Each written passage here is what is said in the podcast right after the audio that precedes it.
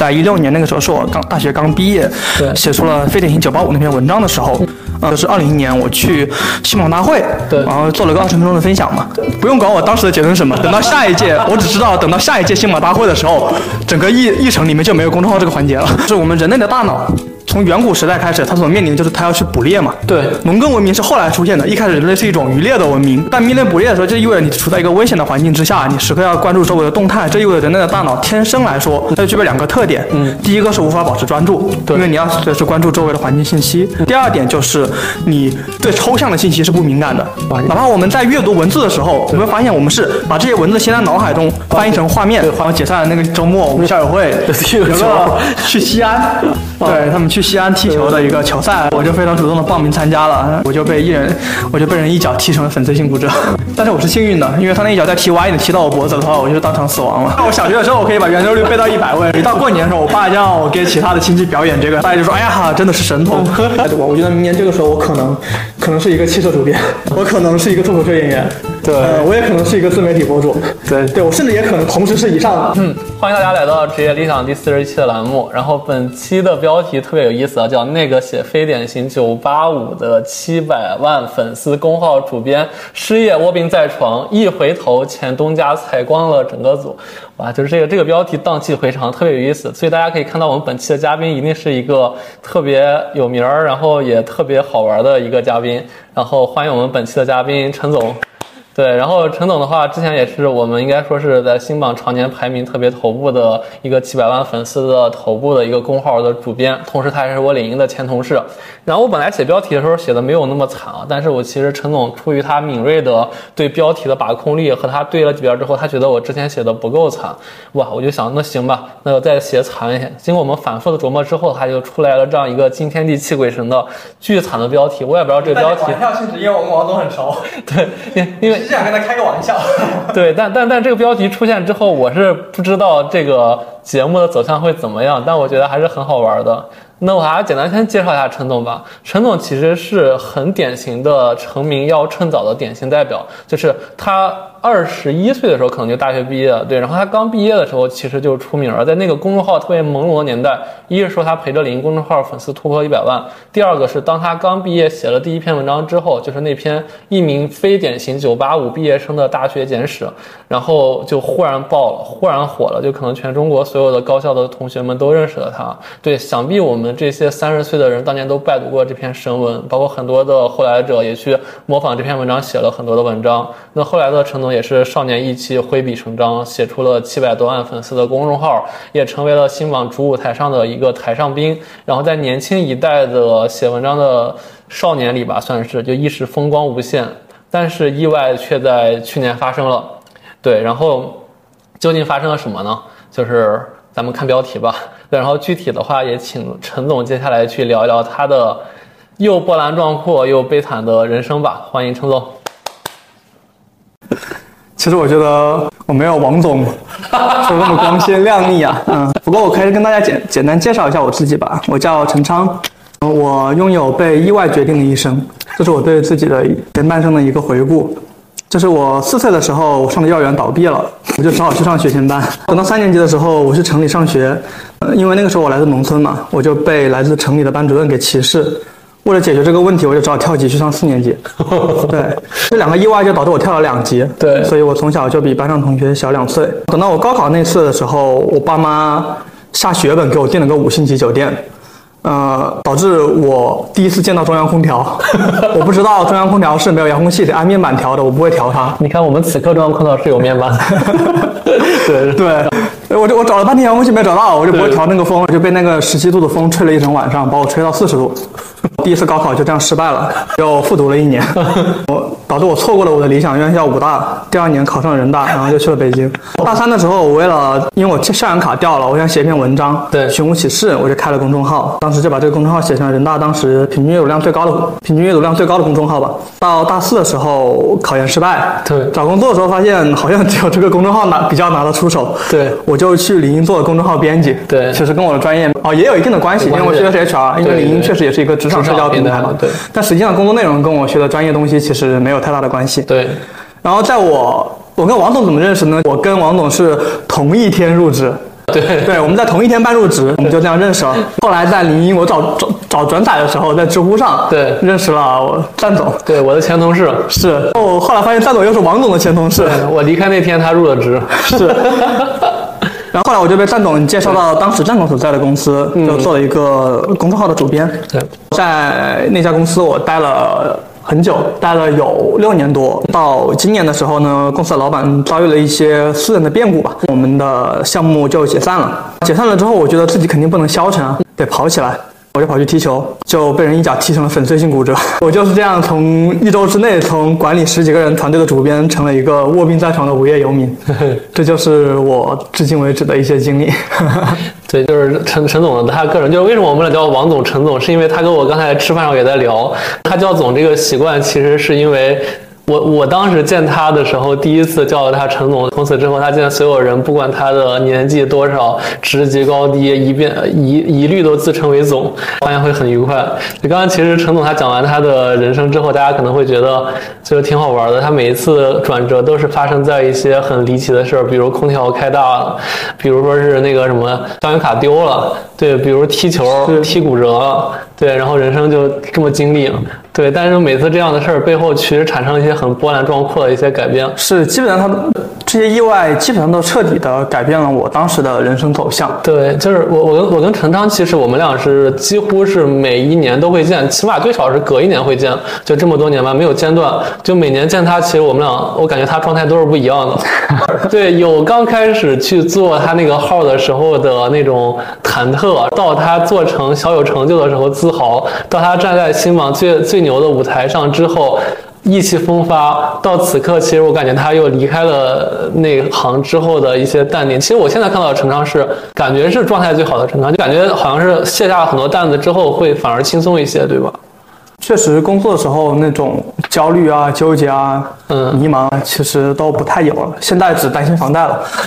以前还要担心很多别的问题。对对对，然后那个房贷反正也是个蛮好的问题，南京的房价低了。对，手举在不好意思。嗯，那我们开始正式话题之前的话，我还是想问陈总一个每个嘉宾都会问的问题哈。经历了那么多的事儿，你还有没有职业理想？其实我是一个一直都没有太具体的职业理想的人。对，就是具体要干某个行业，要达成某个具体的目标，我好像从来没有给自己设定过这样的目标。但是我理想的工作，我觉得符合三个标准吧。对，嗯，第一个就是它最好时间和空间是相对自由的，相对自由啊，不是完全的自由职业。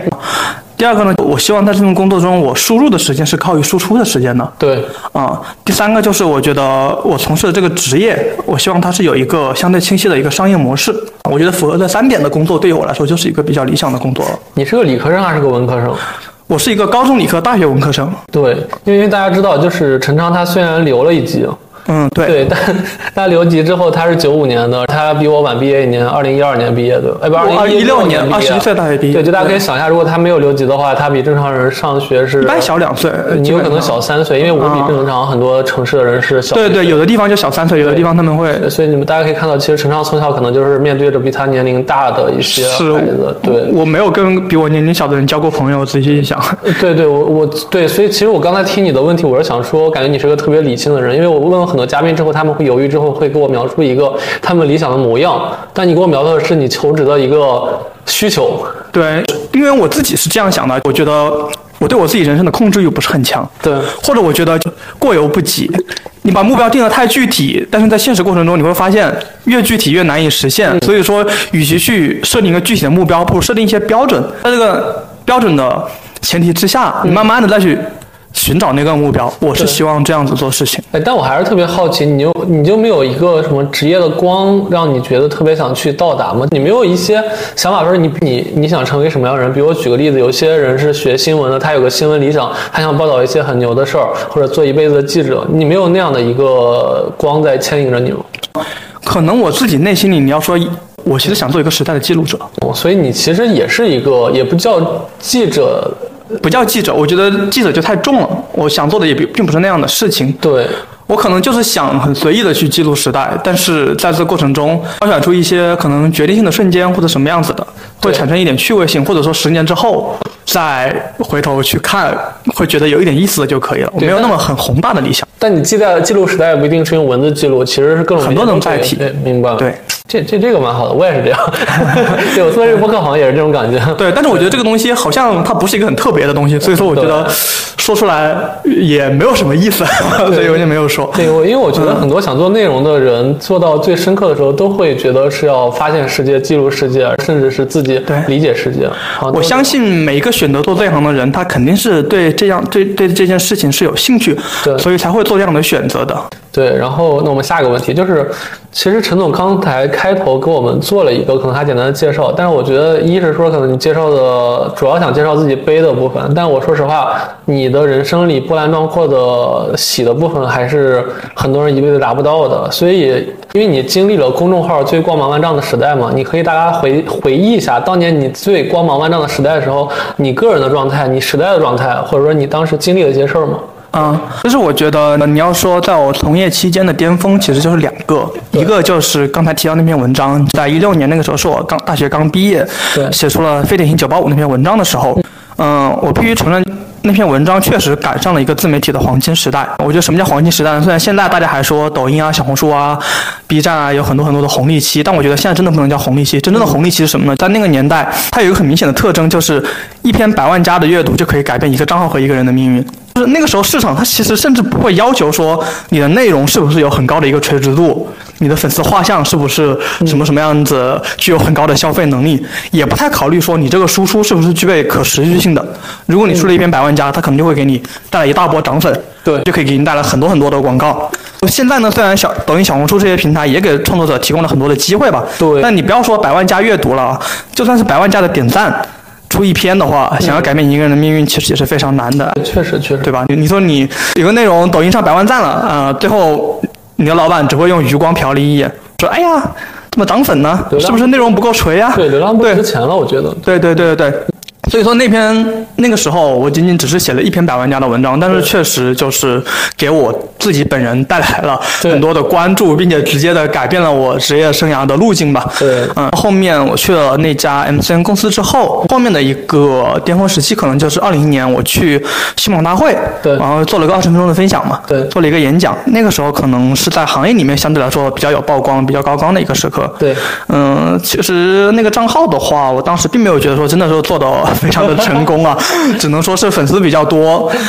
但是。嗯，也正是因为我觉得他没有做得很成功，所以说我其实没有做很严肃的行业的分享。当时在那个演讲上，我就主要是发挥了我作为情感博主善于讲故事的优势，讲了讲自己做号的历程，又因为可能比较有梗吧，所以当时的反响就很好。对呃而且那一年有个话题，那年新闻大会有个议题，公众号会不会被短视频取代？对，呃，大家争论的很激烈。所以你当时结论是什么？反正我不用管我当时的结论是什么，等到下一届，我只知道等到下一届新马大会的时候，整个议议程里面就没有公众号这个环节了。是的，这就是时代的变化。对，时代的洪流。对，对，所以说我觉得新媒体它其实是一个真的是变化特别特别快的一个行业。对就是我这些年下来的一个感受，而且，所以现在坐在这里就有一种回忆过去美好时光的那种感觉。对，就可能会让你一秒上天，一秒入地。是是是，而而且其实大家知道，陈康是一个嗯怎么说善良有点过头的人。他因为因为我觉得每个内容创作者可能都是这样，大家会很在乎别人的情绪。这个情绪不仅是说写文章里大众的情绪，他也会很在乎他身边人的情绪。就你知道，很多人其实做号，尤其做主编，他别说七七百万粉丝，他可能做到五十万粉丝，他们就可以疯狂去做个人品牌的营销。其实会逐渐，就是像我自己也是这样，就会把流量去或者目光往自己身上引，因为毕竟号可能如果不是自己的话，人才是自己的，就自己个符号这样。但就是陈昌他做那么多年，长期复食，在他做公司的号之后就不更新了，对吧？对，然后自己其实可能也没有去做个人品牌的东西。我觉得就你怎么想这块儿，因为你这几年好像最后下来之后，大家记忆点还是说是你是那个一六年、一五年写非典型的那个人，对。是。因为超级副职当时是我主动停更的，对因为我想说我去公司当主编，你也做的内容也是公众号，对虽然没有这个敬业限制，但是我自己内心给自己设置了一个敬业限制。对我觉得一旦做自己的号的话，你，我觉得人肯定有这种心思，超级副职是我个人的名字，对也是我个人的品牌。那么大家肯定会想，你会不会说把你最好的点子、最好的想法、最好的内容用到自己个人身上呢？嗯对对吧？我出于这种建立信任的想法，所以说当时我主动把我的号给停更了。对啊、对，然后去公司做的号呢，我又是比较考虑为什么当时做了一个情感号，也是因为觉得这个东西容易涨粉，而且他涨来的粉丝说那个一点，女性粉丝比较高，对对对它相对而言接广告比较容易，真的是有出于这样的考量。我又会觉得它就只是一个产品，是，所以我就在这个上面我就没有加入我自己太多个人的成分，甚至大部分时候我写文章我都没有署名，嗯，而且确实是因为为公司做这种主编这种账号的话，它对更更新的频率啊、强度啊有要求。有两个原因吧，说哦，啊、呃，嗯，太能嘛，然后说的话，嗯。我自己我因为我因为可能对我们大部分人来说的话，工作就一份工作，可能你做了多少粉丝什么的，其实完成自己 KPI 就行。但我觉得你可能是个情绪特别细腻的人，就以至于说是，就是你知道有些人就是你这样，你过于关注别人的情绪，其实反而可能是它就是一种负担。所以说，其实当时在做这个账号的时候，这种情绪负担确实给我造成了很大的一种影响。对所以当时我在做这个账号，你去跟我聊的时候，你会说啊，我那个时候状态没有现在那么好，因为我摆脱这份工作之后，我觉得我不用去考虑我对不对得起谁的问题了，对然后也不用考虑说我对不对得起我团队这种问题了，也不用考虑嗯太太细节的涨粉啊、商业化这些很 KPI 性质的东西的时候，对我个人来说确实是一种解脱。我说句实话，确确确实确实，我觉得可能还是做回自己，就是包括你以后，我也觉得可能是。对，所以其实我还蛮想聊，刚才你也聊了，你高光时刻，一个是做得出那个账号，就那个账号确实很牛，因为当时我刚刚说是陈章第二天和我吃饭，就他当时他前一天吃饭那桌人就是什么，应该什么 GQ 的主编啊，什么新事项的主编对吧？你们那桌应该是我们那桌对，就是 GQ 主编啊，什么还有对明星经纪人啊。当时我坐我旁边的是房琪，他是做那个爱那个旅游的嘛。对，所以当时那桌是主桌，那个，我觉得呀，可能哦只是代表说当时哎关系啊啊。行，然后所以所以我另一个也蛮好奇的，你第一次成功，因为他第一次成功那篇文章特别巧，因为我跟陈超虽然我们两个共事的时间不长，但是应该是还挺多回忆的。当时那个他写那篇文章的前两天，刚好是领英第一次呃团团建，对吧？对我们俩坐在那个公交车上，一路在那畅谈未来。那时候陈超还没有什么爆款文章，可能就只有只有饭卡那个事，然后坐在车上一路聊，他讲他未来可能赚多少钱，赚两万什么的，说聊什么我们坐书屋里在那躺着看书，没过两天他就写出了那篇传世的文章。就我我刚才跟他在聊，我就是从我个人角度，我现在还在琢磨，我刚才就看了一遍，我我我没想到说这篇文章会有那么高的一个传播量。你能跟大家聊聊说，你觉得当时你写那篇文章的背后的想法，以及为啥你觉得它会有那么强的一个时代共鸣性？那是我毕业之后写的第一篇文章，因为对那篇文章我记得大概应该是二零一六年十月，对，是我毕业之后，相当于说我其实领英之后嘛，一开始比较忙，后面稍微有点时间了，我就想说，哎，我既然大学毕业了，我是得写一篇文章，然后献给我的大学时代。其实精彩，明白了。是我想写一篇文章总结我的大学。对，嗯，但是确实，因为我当时那个公众号，因为也有一定的关注量嘛，我想就没有把它写得很私人。我想我写一篇我自己的大学大学时代的总结，但是我又希望别人看得懂，所以我就把它做了一些提炼吧。当时那篇文章里面，最后它起到的效果，可能它其实不仅仅代表了我一个人的对，大学生涯的总结，因为我对我自己整个大学生涯做了一个浓缩和提炼之后，它很多标签可能是其他九八五大学学生他们自己共同感到感到了，比如说那种同辈压力，对。那种背负在自己身上，自己过去是一个优等生，但是到了大学时代可能会发现自己身身上的平庸，以及二零一六年也是个特别有意思的时间点，因为二零一六年是一个中国房价翻倍年嘛，啊，棚改嘛，对对其实一个时代有一个时代的时代情绪，在那个年代房价翻一倍。对，对于那些刚进社会的大学生来说，其实大家会察觉到，就是突然一下子，你上一秒你还是一个九八五大学的人中卷王，出来之后，你会发现房价一乘以二，你离他的距离越来越遥远了。我相信在面对这种时代情绪面前，大家都会有一种无力感。我当时在那个文章里面，大概其实也带有一点点的自嘲和无力感在里面。然后我觉得可能是因为这种时代情绪的符合，让他在这个圈子里面产生了一个相对比较广的传播。对，哎，所以所以其实刚我我刚才你讲的过程中，我又看了一篇那篇文章，然后我就在想，那篇文章其实有点像传记体，也不是传记体吧，反正就是按时间轴记录你每个年纪。在做的一些的东西，什么失恋啊，或者什么东西，就是我在想，当时其实你这边铆定的人群，其实就是九八五毕业的那群人，还是一些高知高知人群，是吧？嗯，其实我写的时候没有想锚锚定什么人群的这个问题目标用户的时候，对，因为其实很多创作者一开始的时候，他们做的一件事情就是把自己。哦，把描绘自己这件事情做好。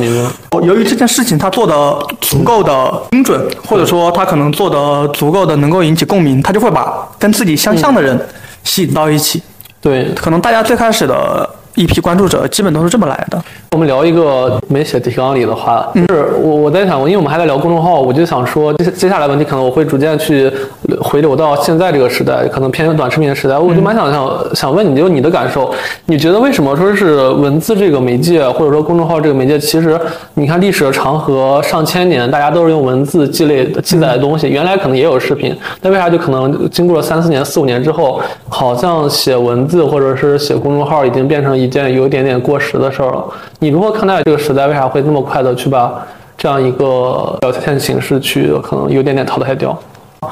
其实我自己觉得这是时代发展的一种必然，因为过去几千年来用文字是因为过去没有五 G，也没有智能手机。对，是，其实短视频的风潮是伴随着五 G 的普及和移动终端、智能移动终端的普及和下沉这个东西发展过来的。但是我们要明白一件事情，嗯，就是我们人类的大脑。从远古时代开始，它所面临的就是它要去捕猎嘛。对，农耕文明是后来出现的，一开始人类是一种渔猎的文明。但面对捕猎的时候，就意味着你处在一个危险的环境之下，你时刻要关注周围的动态。这意味着人类的大脑天生来说，它就具备两个特点。嗯，第一个是无法保持专注，对因为你要随时关注周围的环境信息。第二点就是你对抽象的信息是不敏感的，哪怕我们在阅读文字的时候，我们会发现我们是把这些文字先在脑海中翻译成画面对，画面，对，是这样。对吧？所以说，我们严格来说，文字就是反人性的。你这个好深刻啊！我第一次对吧听到这种观点，对，嗯，所以我是觉得说，文字被现在的短视频冲击是一种随着技术发展的一种必然结果。但是文字有一个什么优势呢？对文字它不可取代的优势是它在信息表达效率上，对它具备不可取代取代的优势。所以我们看到啊，今天到今天我们愿意听播客的和愿意看长文的，都是我们所谓的精英人群。为什么？因为精英人群他们对信息获取的效率会有很高的要求。哦，但是我们抛开一个所谓的新精英人群之后，人们一个作为一个普通的人，像我们这种，哪怕我们自己在网上的时候，对我们俩不是精英人群啊，对我自己还是更愿意刷短视频或者什么样的，因为短视频它代表的是娱乐需求，对，我们的大脑不需要保持长期的专注，啊、对，不需要思考，而且也不需要把它翻译成画面，对，所以说它在信息的传达效率上是天然有优势的。对，但但其实我我觉得蛮好奇的，真的，你看这五六年，忽然好像就像变成了《三体》里的一个信息爆炸的时代，这，几千年一两千年没有改变的一件事，忽然就是这几年忽然爆炸了，就变了。对，嗯，真的就是好像 这个时间时间轴的东西忽然急速急速浓缩了。我甚至不知道，可能未来几年是否真的有新的技术革命，或者说 XR 东西真的又会把那个短视频或者说是小红书这些东西取代了。我觉得短视频不一定会被取代，但是 AI 真的会取代很多人的工作。嗯，对因为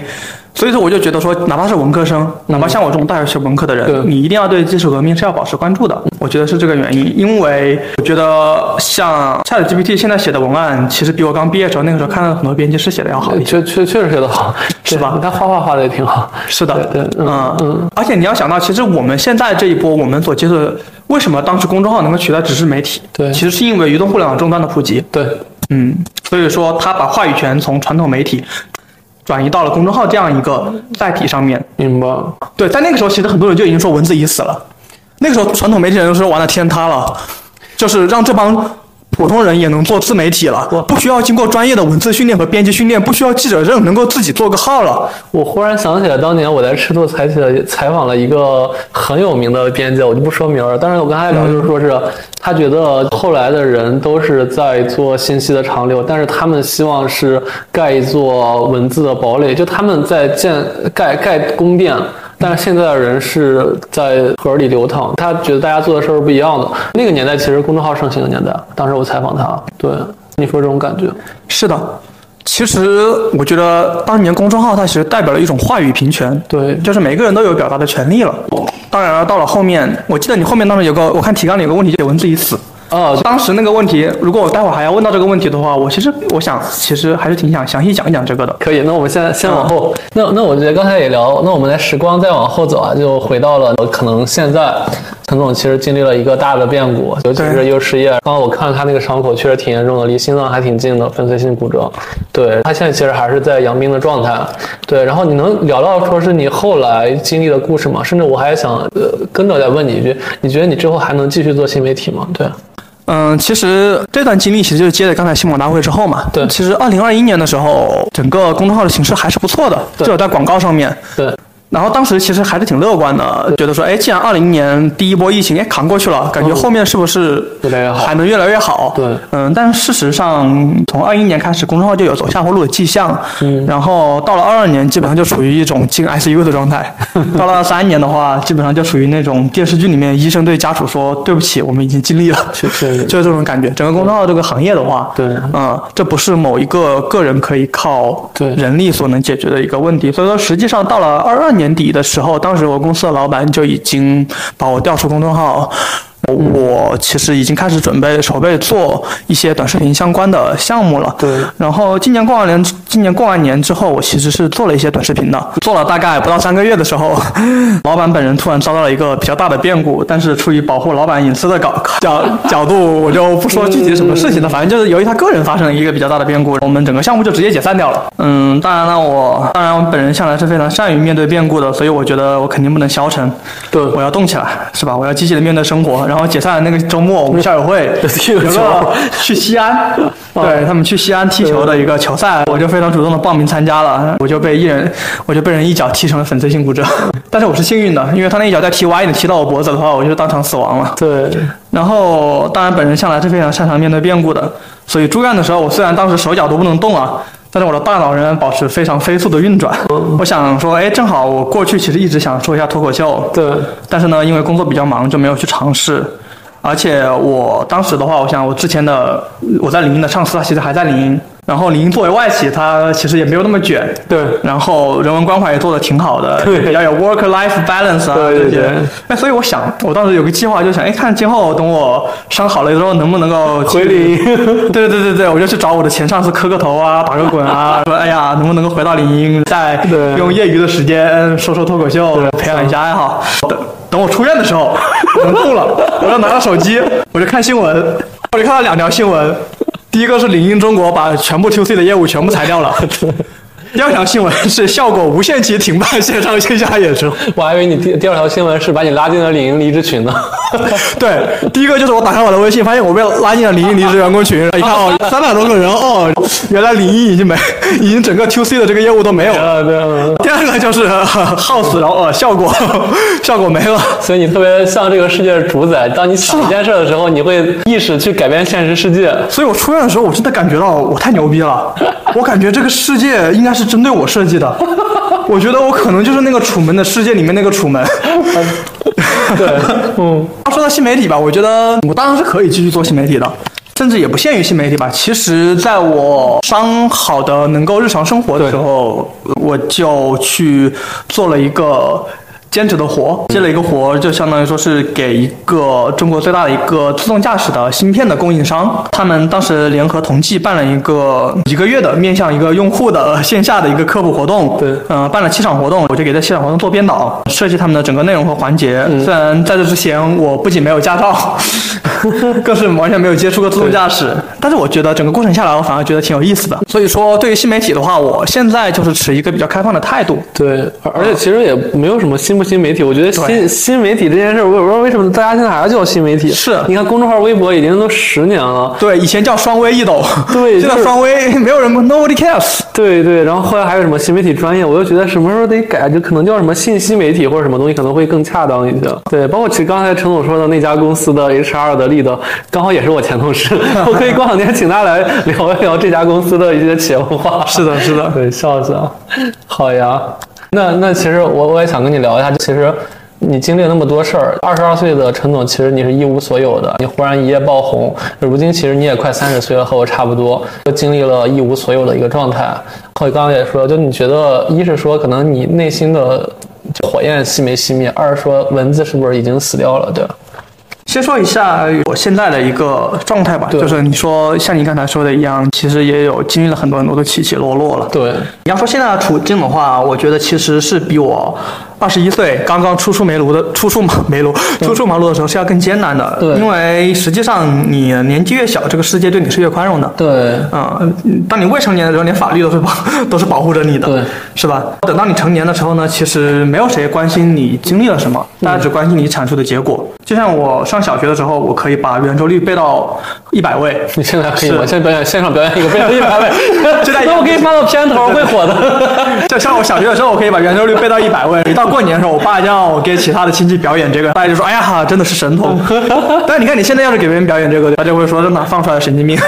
不会的，我给你放到片头会火的这个我已经不会了，好多少年没有背过了。是的，就等到我，其实在我二十一岁的时候，那个时候我一无所有，但是我出去寻找机会的时候，大家只会去看你未来有什么潜力。对，对吧？等到我现在二十八岁的时候，我一无所有，再找机会的时候，大家只会考虑啊，你过去这一年干嘛了？啊，你现在能做啥？现在大家都要在搞短视频直播啊，你公众时公众号时代的那些作品，那其实就是旧时代的残党。对，它有时候它都不是加分项，在有些人看上去你是甚至是减分项，觉得你就像是传统媒体出身一样的那种感觉。你是生活的机器，可能是。是，但是我觉得吧，内容行业已经是各个行业里面最公平的一个行业了。对，嗯，只要你能够做出一个有数据、有商业价值的东西，对，那么机会它是永远存在的。对所以说我其实不太把周围的人是不是会冷落我啊，嗯当做一个比较重要的评判标准吧。就像米哈游的创始人曹浩宇嘛，嗯，说他在做出《原神》之前，嗯那些媒体人对他的评价是说，说这个人内敛且不善于沟通，对缺乏一个领导者的气质。等他做出《原神》之后，大家的评价就是低调沉稳，一看就是干大事的人。对，历史永远是成功者书写的。是的，对所以我觉得我现在就处于一个内敛且不善于沟通、缺乏领导者气质的阶段。但是我觉得我不太在意别人会怎么去评价我。但说到文字已死这个问题，这个问题其实我还是挺想展开讲一讲的，因为像我刚才说的，其实在嗯公众号出来的时代，嗯，我是我们第一批公众号已经被称作新媒体了，在现在开始旧媒体，但是在刚出来的时候，大家都说公众号就代表新媒体。对，可太新了，当时。对，对，那个时候公众号传统冲击传统媒体的时候，大家就已经说文字已经死了，因为它已经发生了一个话语权的转移，从专业的媒体人转移到了普通的大众。现在呢，我们面临的时代是图文受到短视频的冲击，后大家也都说文字死了，但我在我看来，其实只能说是文字的红利期消逝了，对叫回归常态。对，啊、对，就是一篇文章改变一个人的命运，这在历史上都是不是很正常的一个状态。对，对，唐朝、宋朝会比较容易出现。是是是，对。现在大家可能说，如果你作为一个有持续产出的人，并且你在某个垂类对，具有商业价值这些东西的话，你还是可以活得，还是可以活得不错的。当然了，确实我们要承认的是，红利期已经过去了。对，而且现在，我觉得我看到了一种更大的担忧，对它就不是说文字已死，他们探讨的内容叫做是不是内容已经死掉了。啊、因为大家会觉得现在短视频的内容是非常肤浅、娱乐化、同质化的，而且也是各种具有煽动性的呀、谣言啊，各种各样很多的东西。大家会讨论说，是不是啊，短视频会让我们已经失去了阅读能力，失去了内容创作的能力了？大家现在可能还会在讨论这个问题。对嗯、其实我觉得吧，就是这个东西，你其实往历史上看一看。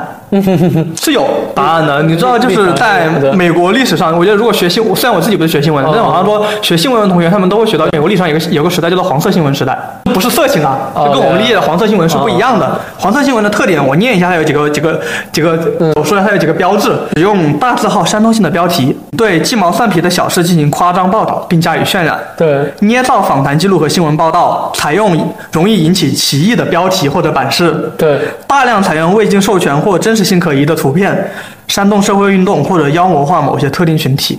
当你把当我把这些标准一条一条读出来的时候，大家是不是可能会有一种很熟悉的感觉？对，这个是哪个年代？一八零几？对，在一八九八年。哦，嗯，但是你看啊这这些标准我如果列出来，但是如果我们今天再去看，如果你想做短视频，你去看一些短视频的教学视频的时候，他们首先会教你一点，就是说短视频最重要的东西是什么？是钩子。对他们会用一个词来概括，对叫做钩子。对什么是钩子？你会发现上面这些标准其实都是钩子。哎，对，嗯，因为短视频现在最重要的指标就叫做五秒完播率，对甚至三秒完播率。如果这个指标不行的话，就算你粉丝很多，对平台也不会把你推向那种最大的流量池。嗯，啊，我是非常觉得，我是觉得“钩子”这个词是非常精妙的一个词。对，为什么呢？因为它不仅展示了它不仅仅是一种短视频的创作技巧，对还展示了这个年代很多创作者和观众的关系。对，它是一种钓鱼者和鱼的关系，对，也就是说是一种猎人和猎物的关系。呃，而且钩子甚至是一种双关。我们如果有四川人的话，他知道在四川方言里面钩子是什么意思？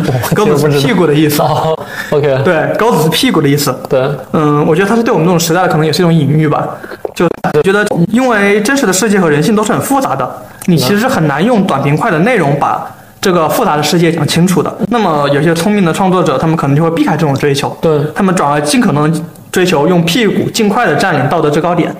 代价就是会，你会发现，我们现在的很多热点，它一定会反转无数次。可能如果我们把这两个东西进行对比，你会觉得说，我们现在好像可能正处于、当年美国历史上这个黄色新闻的时代。但是我要说一个非常有趣的事实，就是你们冷知识，就是说黄色新闻的开创者是一个大家耳熟能详的名字——普利策。我哎，特别巧，你知道今天昨天那个刚雪豹送了我一本普利策那个是吧新闻的画册，我正在看，今天早上。对对，其实是很难把普利策和这个名字和刚才我讲的那些特征的新闻联系在一起的。对因为我们提到普利策奖，对吧？大家会想到是很严肃的对严肃新新闻对很很和和很深刻的记录。但是事实上，嗯，黄色新闻的时代的开端就是普利策当时收购了《纽约世界报》，当时他们的竞争对手叫《纽约日报》，他们在那段时间，他们为了扩大自己的市场，他们就会。竞争比赛，谁的标题更加夸张，谁的插图更刺激，谁的内容更有煽动性，跟我们现在很多媒新媒体做的内容其实也是一样的。嗯，他们这个事件后来导致了非常严重的后果，他们甚至导致了1898年美国和西班牙爆发的战争。他们把一些报道进行了那种夸大和扭曲，没有任何证据，就说人家他们这个船上什么。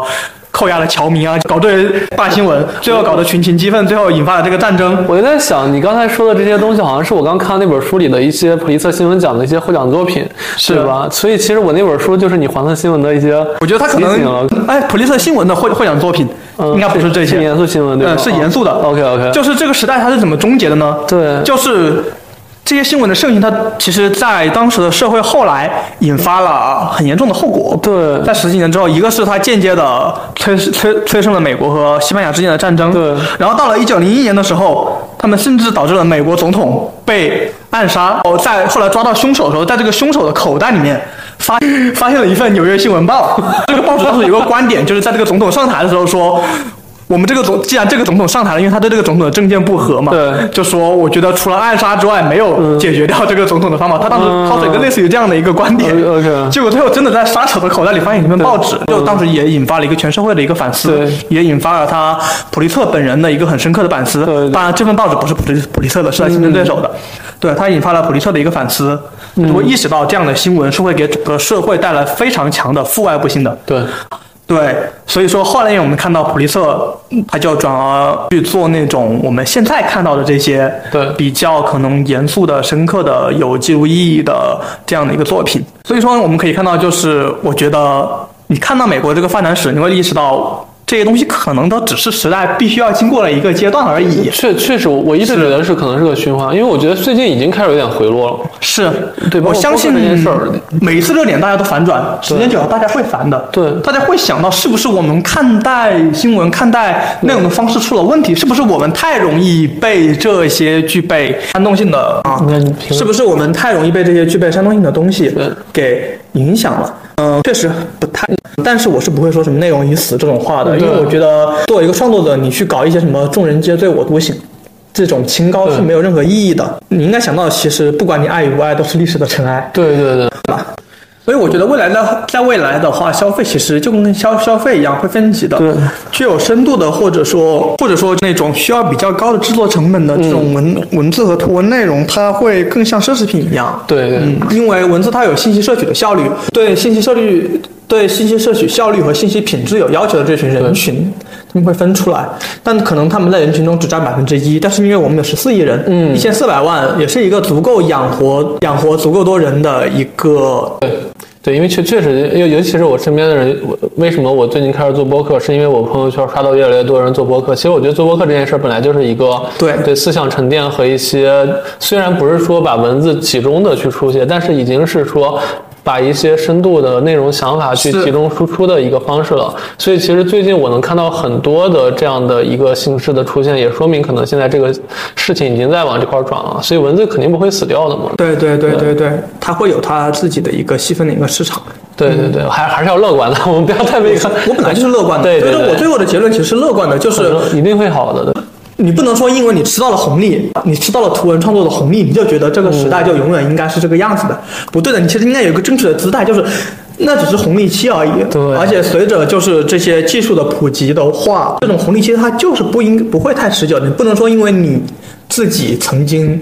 站在过时代的巅峰，你就觉得你理所当然应该站在时代的巅峰上面，我觉得这是一种傲慢。你应该意识到你其实是在时代时代浪潮中的一份子而已。对啊、你可以勇敢勇敢的去追逐浪花，但你永远不要觉得说，哎呀，因为浪没打到你，你就觉得，你就觉得，你就觉得这个浪不对，对，不要抱有这样的心态。对，如果你不追逐浪花，然后下一个问题啊，其实陈总在这行很多年了，而且其实你身边干这行的朋友真的还是挺多的。嗯，其实你这边也是比较意外。我理解，如果说是当时没有那个意外的话，可能虽然你没有以前活得好，还是对能对对对活得对，可以比较舒适的活下去是没有对对对问题的。所所以我还我蛮想问的，你现在身边有没有一些嗯转型或者说活得比较好的，还有做这行或者转型的朋友，他们现在怎么样？我这个人其实挺社恐的就就其实我认识的可能比你还多，是吧？虽然我不在你们这啊，那那多的太多太多了。我其实是不太出去跟同行搞社交的，哎但是我认识那几个头部我认识头部那几个，你应该认识。啊，对对对对，只是说认识，但是平时的沟通不多。当然了，我可以说从整体的情况我还是了解的。对对从赚钱的角度来看的话，今年绝对是普遍比今年差的，甚至不仅仅是图文，只不过图文死得更惨，它就是夕阳产业了。对哪怕是做短视频呢，实际上今年也比前两年要艰难一些，这是受整个广告市场。所影响的，对，但是这样的，因为有的人是前几年已经赚够了一辈子的钱的，对，所以说就算环境差的时候，他们无非是转变一下生活的重心，对把重心从事业上转到生活上。对你会发现今年朋友圈里面去到处出国旅游的人是变多了，同行里面对吧？太太太多了那些对出国旅游的、培养爱好的，天天在朋友圈里，也不天天偶尔会在朋友圈里发表人生感悟的这种情况会变多了。对对，他们正好想休息、享受生活吧。对所以说你要从生活质量上来说，他们可能活得比以前还更好了。对是的，就是就这个道理吧。只要你赚的钱够多，你就会很轻易的发现赚钱不是生活的全部。对对，其实刚刚你说，我还就他们经常会发个朋友圈，说是接下来我准备去哪旅游，有没有相关的品牌需要给的，但往往好像也没有品牌给他们东西，那也无所谓对，但他们还是过得很开心，对。是嗯所以其实你没那个房贷的话，可能你也是变成这样去。如果没有房贷的话，那我现在我可能会在接下来一年把中国环游中国啊。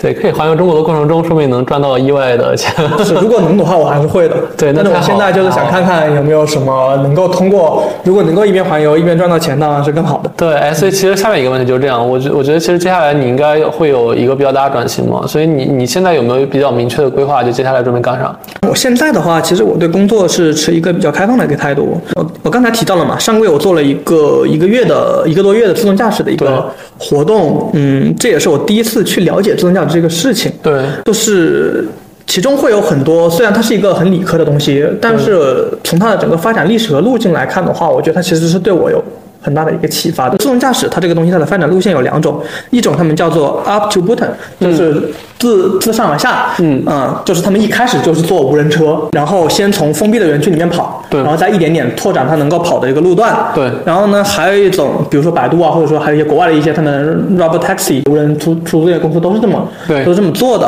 啊、还有一种路径呢是从下到上，对他们一一开始做的就是在量产车上面普及的商用的功能，只不过这些功能它可能比较基础，比如说就是车道保持啊、定速巡航啊、跟车啊这样一些东西，他们一点一点去拓展他们能用的这个功能。对，然后像自上而下这种路径是做的比较早的，十几年前就有车就有园区在跑无人车了。自下而上这种其实起步的是更晚的。对基本上这些造车新势力啊、小鹏啊、华为啊，什么都其实他们是最近几年才开始去做自动驾驶这方面的研究的。但是我们可以看到的是，现实是就是。虽然自下而上的路线起步的更晚，但它其实现在实现的功能是更多的。对甚至于他们可以正好的说，他们在接受采访，他们会说，实际上你就算把那些做十几年自上而下那些公司的技术拉出来，拉到外面跟我们跑，我可以说我们做的更优秀的，因为我们是一步一步做下来，而且我们有大量数据积累或者什么什么样子的。对，具具体的技术细节就我们就不不讲呃，。对，咱也不是专家。对对对 对，但是其实这两种路线对我的，我觉得对人生选择其实是有一定的启发的。因为谁都知道嘛，做事情嘛，需要一点点的进步，一点点的积累。但至少在面对工作选择的时候，可能我觉得我或者很多人他们会采取的还是自上而下的路线。什么叫自上而下呢？先尽量找一份名头足够大、足够体面、收入足够好的一个工作，我们先锚定一个工作职位，我再去考虑说，哦，我能力是不是适配，对我能不能适应，是否我在里面收获到成长啊这些东西。这在我看来，这是找工作一种自上而下的路线。你就会发现，在一个快速变化的行业里面，其实你的 title 能够带来的安全感，我觉得是非常虚妄且易碎的。对，所以说，其实这一次我嗯，并没有对未来做一个非常详细的规划，对我只是希望说自己确保能够在获取新的知识和技能的同时。同时能够有所输出，能够做能够有所输出，对做事情，确保自己的认知永远比自己做的事情领先一点点。我的认知又同时在不断的进步，但也只领先一点点就够了。不要你每天就想的很宏观，天天想着时代的变化，想着文字是不是已经死的事情，就去做一个新媒体小编，没有意义的。对我就只希望我的认知比自己的行动领先一点，但就只领先一点点也就够了。持续的前进，对机会保持一个开放的态度。态度吧。我觉得明年这个时候，我可能可能是一个汽车主编，我可能是一个脱口秀演员。对。呃，我也可能是一个自媒体博主，对。对我甚至也可能同时是以上，对，所有的对对，也可能以上都不是，对，我看刚在路上跟陈超在聊，说我说是。我感觉我我没有在进步这一年半年的时间，他就说这多好啊，就是但是现在他自己又描述自己要领先一点点，我就想说这和你刚才我聊的有点矛盾其实，不矛盾，如果你的工作是那种你很轻松可以驾驭的，是一件我觉得是一件很幸福的事情。很幸福的。对，你可以轻松开始工作，那么你多出来的精力你是非常去成长，因为成长我不认为成长是工作的义务。对对你上一个班，他给你发工资，啊对他就已经做到了他给你的义务了。你选择这份工作，他给你发工资这商。业商业模式，对，双方的这个契约已经完成了。对对你要确保的是，我能够很好地完成我的工作。对所以，如果我做一份工作，这份工作是我能力范围之内，甚至我的能力远超于他的需求的，对我欢迎的。但是我不希望说，我一天十二个小时，对我天天加班九九六，我做的事情全都是我已经懂了的事情，而且重复的螺丝钉化的事情，对做这样的事情。但如果有一份工作，他能给我相对的自由，他只要求我说，你给我完成这些事情，我就给你付这样的报酬，我非常愿意。所以我觉得真的是我们俩可能活到这个年纪，忽然跟我们俩当年不一样。当年我我们俩可能还是比较热忱对于工作，对对对对对我我觉得现在可能我们就我们这代人好像都是会越来越发现，所谓进步或者所谓学习的东西都是在工作之外的。嗯对，如果你真的去工作抱有特别大的一个怎么说期待的话，反而会很容易落空。而且我意识到啊，其实可能是这样的，在时代的红利期，在扩张期，对能力真的很重要，对因为你需要不断的把盘子给做大，你需要把事情做得越来越好。对可是问题是，如果时代进入到了平稳期或者收缩期，对，这个时候你的能力其实它的发挥的空间会变小。太过生对。对这个时候大家比拼的工作更多是一个资源的协调、协作和沟通和社交能力，在工作中扮演一个比较重要的一个。甚至说白了，可能人脉关系更重要。对，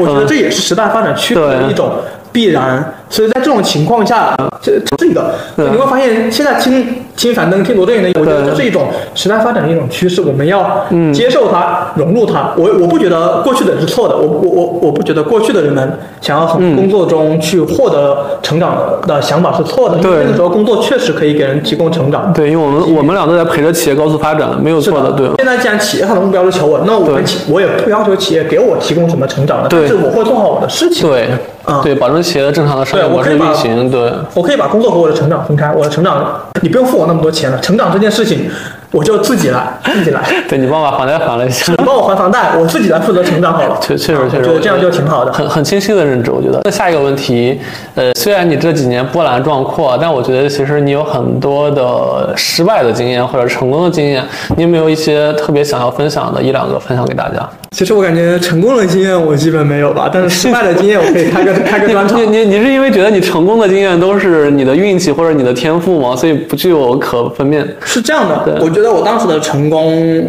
是一种，它并不是一种商业意义上的成功，对它是一种赶上了时代的机遇。恰好我在这方面可能有一点点天赋，对，嗯有那么一两个爆款这种性质的成功。爆款是爆款有两种，一种叫必然的爆款，就是你。你对于你要做的事情有个非常清晰的认知、对规划和资源的准备，做出来了，它就是一个爆款。对对，还有一种爆款是，你就只是单纯喜欢这个事情，你突然做了有一天，你自己都不明白为什么，我 我现在都不明白，我刚刚又看了一遍。是，它就爆了。所以说，我的成功是带有这样的因素的。对但你要说我是不是在内容创作上面可能有一点点天赋，确实也是肯定有的，对。就我刚才上跟你讲，我在创作这件事情上面，对我来说最不好的一件事情就是真的太顺了。对在早期的时候太顺，在我还是一个学生的时候，我对于社会我是没有理解的，我对于商业规则，对于这些东西做对协作这些东西都是没有理解的。确实我就我一开始大二的写人，我在人人上写第一篇文章，对对对就十万加了。对十万加啊，因为那个时候我有一门课叫做科幻小说，对然后要交作业，做嗯期末作业是你得写一篇文章，对我写完我就发这篇网上，它就十万加了。对。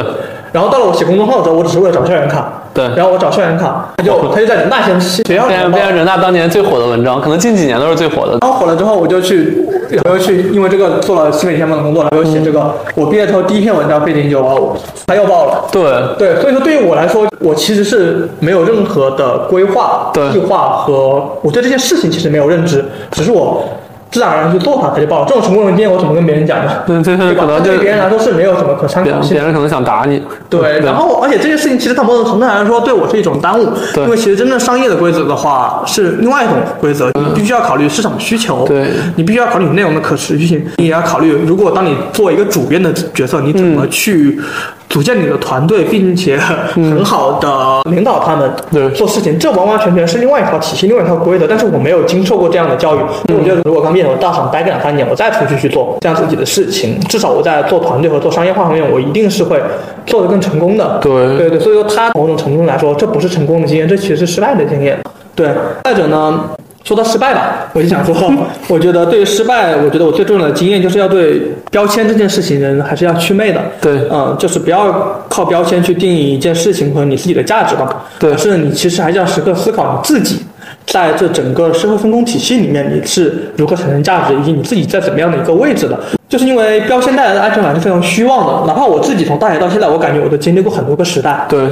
我上大学的时候，那个时候最受欢迎的选择其实是在我读本科的是外企，对。嗯，四大，对。哦，宝洁、联合利华这些，对。这些大消费品这些公司，等到我毕业的时候，这些就已经不受欢迎了。嗯，最受欢迎的就是进大厂，而且那个时候大厂是 BAT，对，那会儿 BAT，对，现在大厂的定义也其实也已经变了，嗯，然后再其到实其实还是 BAT，只是不招人。对，嗯，但那个时候还是没有 Better Dance 的，对对对对，嗯，啊，然后到了最近几年，最受欢迎的又是事业单位公务员，对，是吧？你会发现，哪怕就在这十年间，潮流就已经变过很很多次。多对然后也就是说，你在当下你做出最正确的选择，可能过几年，对它就会变成一个时代比较普通的一个选择了。对。那么三年前，你看我还是一个在新榜大会上面演讲的很大一大 V 嘛，对吧？当时讲完，第二天我一打开微信，都是十几个找我借钱的。真的吗？那那所以我是一股清流是吗？第二天找你吃饭，是唯一一个还掏钱请你吃饭的人。也有也有约吃饭的也有 笑死。对，当你第二天一打开微信，哇，你看微信消息就爆掉了。对啊但是三年之后，我就是一个失业的无业游民。我前段时间发了条坐绿皮火车去旅行的朋友圈，对是吧？朋友们就纷纷的来关心的问我，你是不是已经上失信被执行人了？妈呀！就不能不能坐高铁了，是吧？对对对所以就发现这整个人生的一个机遇是会变化的会很快的。对所以说，我觉得作为一个人来说，你其实是要警惕的是你被工作异化。对其实越是大公司的话，是我觉得是越容易把人给零部件化的，因为零部件这个东西它的通用性比较强，对容易替换嘛。嗯，但是它的一个坏处就是对于你来说，一旦发生什么技术变革，有的零部件可能是会永久的失去价值的。比如说，我还是讲，我说我之前参加汽车的活动，就会讲，比如说汽车最近几年最流行的就是电动化嘛，电动化的这个风潮特斯拉带起来的。特斯拉呢，它当年它它自己做了一个技术叫一体化压铸的一个技术，这个技术它的最大的功效就是它可以把汽车从三万多个零件变成一万多个零件，极大的降低了所需要的人力和整个铸造工艺的成本。对对，所以说这就意味着，如果你是一个零件呢，对对吧？过去你不管有多少积累，汽车工业发发展一百多年了，不管你过去有多少的技术积淀，不管你过去有多重要，不管你努不努力，可能你上一秒你还是一个豪华车大厂的对。一个非常重要的一个零件，你身上有一百多年的技术积淀，对。但是突然到了几年之后，对。这个世界它可能。就没有你的容身之地了，就是彻底的不需要你了，对。对吧？所以说，其实对于企业来说，它最重要的目标永远就是降本增效。对嗯嗯，你会以为，当你年轻的时候，你会以为你是效益，对但实际上你是成本，对，是吧？所以说，可能你很爱你的公司，你爱到你坐地铁你要带公司的工牌，但是其实公司现在正在想的事情是怎么样用 AI 替代你对嗯是的。所以说，我是希望，这也就是我自己自己过去我做的事情，实际上在这现在这个时代里面，它实际上就已经被取代掉了。对，对，所以说我是希望，我给大家一个祝福吧，希望你是你你对你自己的价值这个认知是一种内来自于内在的，你的安全感和你的自信，你都是内在给的，而不是某个外在的因素给的，因为这些东西它真的变化的会太快了。对，哎，但其实刚刚你说这块儿，我还是想有个乐观的态度。刚才虽然 AI 代替了很多基础文案或者一些浅层的文案，甚至是一些浅层图片，甚至现在其实很多 AI 视频也出来了，但我还是表达一个观点，我是觉得其实我上一期也和另一个嘉宾聊了，我觉得做深度内容，包括说做一些很情感共鸣上的内容，这东西是不可替代的。AI 如果真的能替代那天，我觉得 AI 是有已经有智慧了，那可能是人类社会是要 灭亡了。对，所以我觉得其实这个能力还是你，包括说很多人的一个很核心的竞争力。对，是的，AI 是，所以说社交是一件很重要的事情，它的重要性会越来越大，因为 AI 替代不了人与人之间的联系。对，是，就像你刚才说的这一点，所以说我要注重你自己要思考一下，可能你自己身上有一个某种标签和光环，那如果你其实在做的是很多私定化的工作的话，对你最好是对它要保持一定的一个警惕，但是也同样的很多事情它是具有反脆弱性的。就比如说，像王总做这件事，你看我们俩面对面聊天，对这件事情十年，可能在我们有生之年 AI 都替代不了。对就算它它在功能上可以取代，但是我不太可能，我就不会对着一个机器人聊天。你知道，我训他们通关的时候，他们地平线还是什么，他们还做了一个工，做了一个东西，就是嗯机器狗。对，问他这个机器狗它有什么作用呢？对，他说它的作用就是人类买过来陪他的宠物狗玩。对，小米也有一个这个，对，是的，它的机器狗的作用是用来陪狗 玩的。我觉得这个世界还挺魔幻的，也挺有趣的。是的，嗯，但是它其实是没办法代替一个狗的，不是说我生产了一个机器狗，这个狗的作用就是我人类的朋友，我的宠物。对它其实代替不了狗的那种情感的陪伴和联系的，所以实际上它代替的，它只是给狗做朋友而已。对所以机器 AI 它现在随着接下来发展的一个阶段，它其实也是代替的是这样一个层次的东西，但是它无法代替这种深层次的人与人的连接。是的，对吧？我跟王总那是我们已经六七年、七八年前就认识了，这种东西 AI 怎么取代呢？这种关系，就除非你把你把记忆给他，他自己重塑一下这个记忆，我不知道。但这个功能还是那句话，如果这个功能存在的话，我觉得可能人类社会该灭亡。所以我觉得是很难很难实现的。对，是的。对，行，那我们最后一个问题啊，也是每个嘉宾都会问的问题，就是如果回到二十岁，你还会做出当时的选择，成为如今的你吗？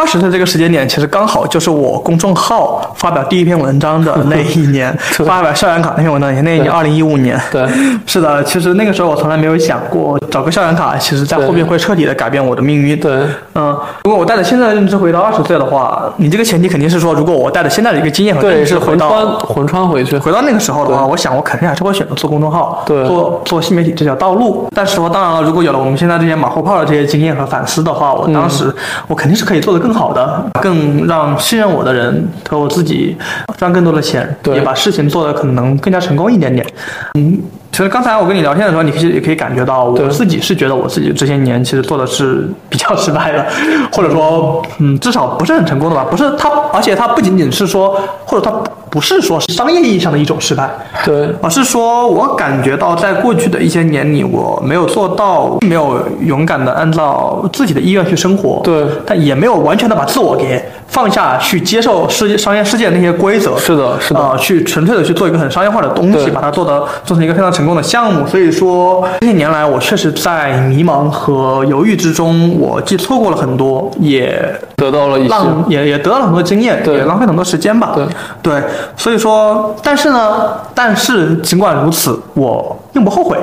对对，因为呃，其实像我一开始自我介绍一样，对我说我意我的人生是被意外决定的。对其实这些意外在当时看来其实就是失败，就是打击。无论是高考的失败，还是甚至小学的受到歧视，甚至于幼儿园倒闭，它其实都是很离奇、很意它它它是失败。但是你看，你会发现，当我拉到十年的维度去看待这些事情的时候，它就不是失败了，而是意外了。意外是一个中性的词，对不对？对对，所以说我的一个体验，就像刚开刚开始描描述我的人生一样，许多当时看起来是失败的事情，拉长到更长的时间维度中，它其实只不过是意外罢了。对对，所以我嗯，我想回到二十岁的话，我还会做我这条道路，但我可能不会用当时的那种方式去做。嗯，对，用我们情感博主很喜欢的一句话来说，就是嗯凡是过往皆为序章。对对对，但但我我我我要修改一下这个问题。我觉得我问你个更直接的问题，在你二十一岁的时候，当时有人出现在你面前，问你要不要去南京去那个头部 MCN，当时林和 MCN 同时在你面前，最后你选择了 MCN。如果你再选一遍的话，你还会这样选吗？这个问题啊，我想一想，对，我觉得我应该还是会的。因为你你如今来看的话，可能你的性格确实当时在领英也不会去机会了。因为是我的好朋友让我去的。因为你遇到了更多是吧？是这样的，因为我想想，就是我觉得人与人之间的关系是很重要的，我明白明白。人与人之间的关系是很重要的。对对，在那边收获的可能不只是事业上的成功，可能还有人生上的一些成功。如果其实你话说回来啊，如果你要从事业上的最理性的选择是什么？是我一边在领英，我一边做自己的。我我说实话，其实如果我看的话，可能如果你当时在领英做自己账号的话，可能你目前起码你个人的 IP 是不会现在这样一样。对对对对对对对，可能我自己以我作为个人的角度来说的话，稍微更有影响力一点点的，在当时是这个点。虽然你可能不能成为领英主编，以那样的身份站在新榜的台上，或者说以对那样对对主编的身份，但是其实你个人账号这些东西是属于你的，可能你的个性绽放会更自在一些。是的，是的。如果我们单纯从事业的角度去讲的话，可能那样选择会更合适一点点对。嗯，但是我这个人就是，我觉得事业确实一直以来没有。如果我一直都把事业放在第一位的话，那倒好说了。对 这个事情就会变得很简单。但我这个人就活得，我觉得挺复杂、挺拧巴的。对，但当然，如果你选领英的话，可能就不是如今的你了，就不会经历那么波澜壮阔的几年了。我觉得你之后写故事，而且咱话说回来，二十八岁也不晚，你这几年换了那么多的有趣的经验，就这些经验，可能未来你二三十年都是你很宝贵的知识或者文字的积累的东西。对对对对对，我其实就这么想的。所以我觉得你这个问题真的挺有意思的。